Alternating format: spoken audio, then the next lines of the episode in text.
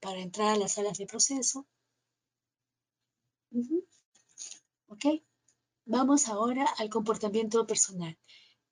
Este código establece comportamientos específicos que pueden contaminar el producto. Esto es comer, beber, fumar y estornudar sobre el producto expuesto. Este es otro tema de todas las capacitaciones. El personal debe entender este, estas, estos lineamientos, estas, estas eh, medidas de higiene. Cuanto a los visitantes, los visitantes deberán, deberán observar las mismas, los mismos lineamientos que el personal cuando van a ingresar, entiéndase que cuando van a ingresar a salas de proceso o áreas relacionadas con el producto, deberán cumplir exactamente las, las normas que cumplen los manipuladores de alimentos.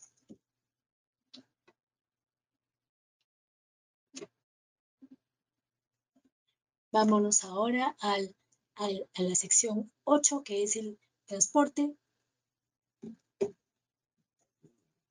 En cuanto a los requisitos del transporte, ay, perdonen, se me fue la transparencia, disculpen. Eh, en cuanto a los requisitos del transporte, eh, los vehículos deben estar, deben estar construidos, dice acá específicamente, eh, para, evitar, para evitar la contaminación del medio hacia el producto, para facilitar la limpieza dentro de la, facilitar la limpieza,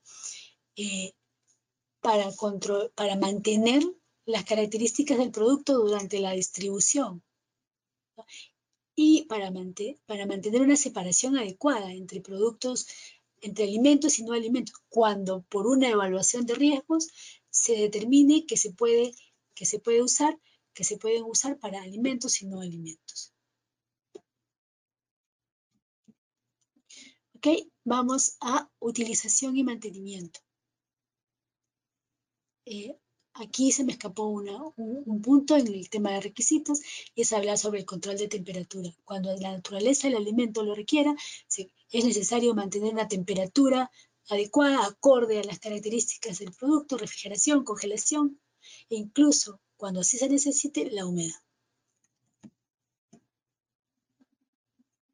En cuanto a utilización y mantenimiento, eh, deberán ser eh, accesibles a la limpieza, deberán tener una condición sanitaria internamente. Y aquí este código de prácticas utiliza, enfatiza mucho el transporte de alimentos a granel, tanto los contenedores como el interior de vehículo, en la medida de posible, utilizarse exclusivamente para el eh, transporte de, este, de este de alimentos.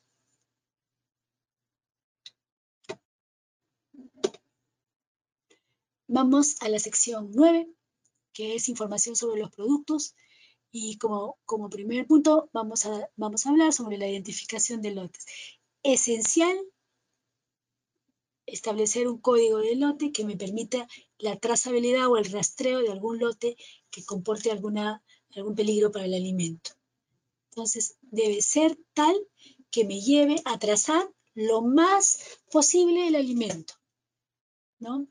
Incluso de qué paila salió, de qué mezcladora, de qué, qué envasadora, incluso llegar hasta los tanques de almacenaje, pailas, o qué, qué línea se trabajó, incluso a qué hora se envasó. Todos estos datos son vitales cuando uno, cuando uno, cuando se requiere hacer una, un retiro de producto del mercado. Todos los lotes deben estar identificados. En cuanto a la información sobre los productos, eh, todos los alimentos, implica acá, eh, esta eh, abarca a fases de la, a, partes de la cadena alimentaria que no corresponden al consumidor, fases anteriores de la cadena alimentaria, anteriores al consumidor. ¿no? Entonces, plantea que deben tener una información completa y clara para que el usuario, la persona, para que el usuario pueda almacenar, preparar, incluso eh, distribuir el alimento en condiciones que aseguren la inocuidad y la aptitud. Ahora, si hablamos del etiquetado, aquí sí nos referimos al consumidor, aquel que compra el alimento para su uso específico, el consumidor final, Y aquí eh, esto tiene que ver con lo mismo que el rotulado y la información igual. Debería ser, debería ser completa, clara, para que el consumidor pueda almacenar, preparar eh, y transportar el producto tal que pueda, no le cause ningún daño a la salud y pueda usarlo tal cual, eh, de acuerdo a, lo previsto. Hay, eh, el códex anima al uso aquí de una norma para el etiquetado de alimentos preenvasados, que vale la pena decir acá que también es, eh, que esta norma también sirve de base para las normas correspondientes en diferentes países. Esto sucedió aquí en mi país, en el Perú, Em, la información a los consumidores. Esto se relaciona, esto es responsabilidad en primera instancia de los gobiernos y de la industria, ¿no? Pero eh, la idea, enfatiza aquí el códex, que es importante informar al consumidor de que la prioridad de saber interpretar los datos que van en los etiquetados, o en los rotulados, para que pueda usar el alimento de acuerdo a lo especificado, a lo esperado. Y que tome y sea consciente, ¿no?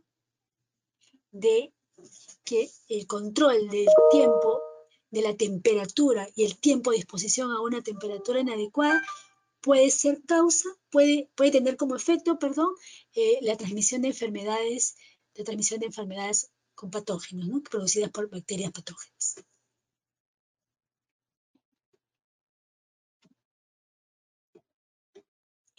Vamos a la sección eh, número 10, capacitación. En conocimientos y responsabilidades, es esencial que todos, así, así declara el códex, que todos en la empresa sepan cuál es su responsabilidad y su función y la función relacionada para garantizar la inocuidad del alimento. Por ejemplo, en cuanto al lavado de manos, en cuanto a, observar normas de higiene y conducta, en cuanto a informar estados de salud, en cuanto al, a completar, eh, a aplicar acciones correctivas en tratamientos térmicos, por ejemplo. Entonces, debe saber su responsabilidad específica de acuerdo a la operación que le corresponde. ¿Ok? En cuanto a instrucción y supervisión. Aquí eh, este documento vuelve a recalcar la necesidad de que los, directores y los supervisores tengan conocimientos de los principios generales de higiene y aquellos eh, específicos para su rubro.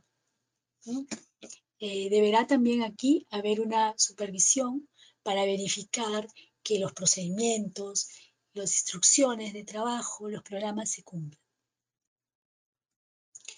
En cuanto a programas de capacitación, eh, la profundidad, los temas a tratar dentro de los programas van a depender mucho de la naturaleza del alimento, del uso previsto si el consumidor lo va a preparar antes de usarlo o lo va a consumir directamente.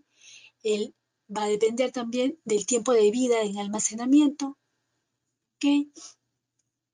y de las características intrínsecas del, alimento.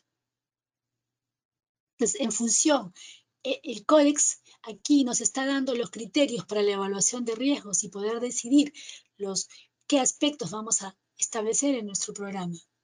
Se suele de cajón colocar todo lo que se refiera a control sanitario del personal.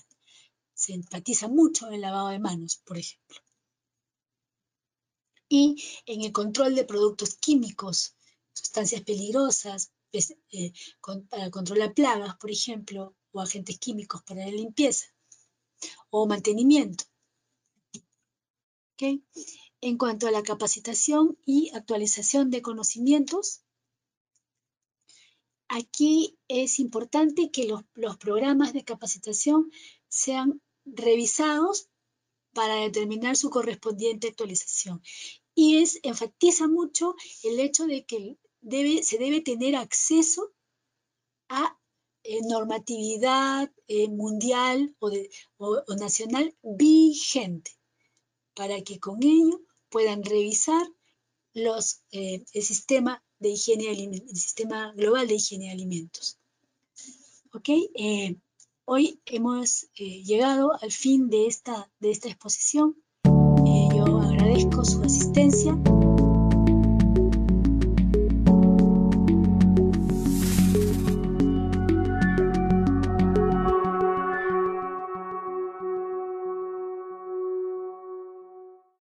Gracias por haber escuchado nuestro podcast. Recuerde que puede encontrarnos en Facebook, Twitter y LinkedIn buscando las palabras Intertech Latinoamérica Intertech Sustainability o simplemente la palabra Intertech. Si quieres saber más de nuestra experiencia acerca de un tema en especial, por favor escríbanos a infolatam.intertech.com. Muchas gracias.